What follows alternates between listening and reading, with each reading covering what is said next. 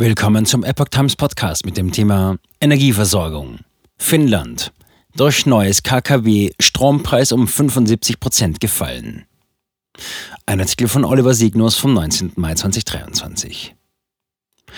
Eines der weltweit größten Kernkraftwerke ist im April ans Netz gegangen und deckt 15 Prozent des Energiebedarfs Finnlands. Die Strompreise sind in Finnland um mehr als 75 Prozent gefallen. Grund ist die Inbetriebnahme eines neuen Kernkraftwerks.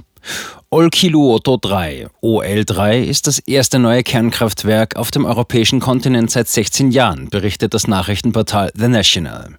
Es ging mit 14 Jahren Verspätung im April ans Netz und kann bis zu 15 Prozent des Strombedarfs des Landes decken. Im Jahr 2021 machte die Kernenergie ein Drittel der gesamten Stromerzeugung Finnlands aus noch im Dezember auf Stromausfälle vorbereitet. Die durchschnittlichen Strompreise im Land fielen im April auf 60,55 Euro pro Megawattstunde, verglichen mit 245,98 Euro pro Megawattstunde im Dezember 2022, ein Rückgang um 75,38 Prozent, informiert Nordpol, eine physische Strombörse. Im Dezember bereitete sich Finnland, das wegen des Krieges in der Ukraine die Stromimporte aus Russland eingestellt hatte, auf fortlaufende Stromausfälle aufgrund des hohen Energiebedarfs für die Heizung im Winter vor.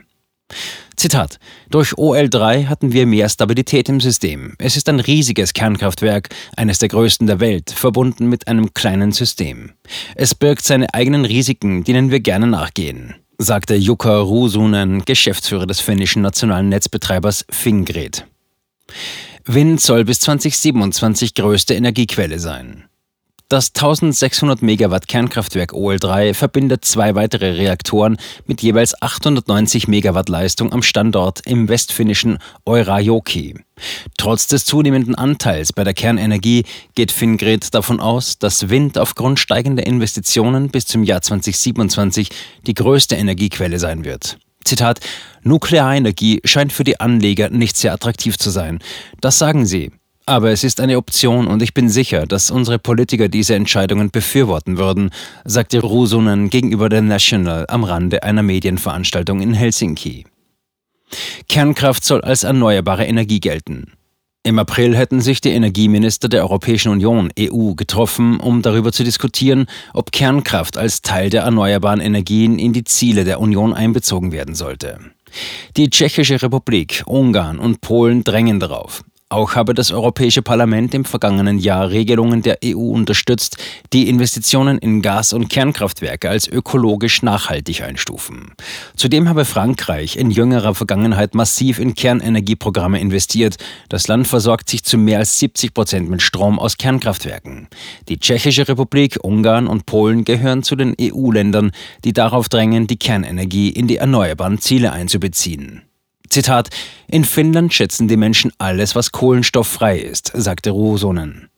Es liege nun an den Diskussionen auf internationaler Ebene, alle diese Regelungen zu formulieren. Länder wie Japan und Deutschland hätten nach der Katastrophe von Fukushima im Jahre 2011 mehrere Reaktoren abgeschaltet. Dies hätte das Vertrauen der Öffentlichkeit in die Kernenergie schwer erschüttert, sagte der Fingrid-Chef. Er glaubt, dass die Kunden im Mittelpunkt eines auf Wind- und Solarenergie basierenden Stromsystems stehen müssten.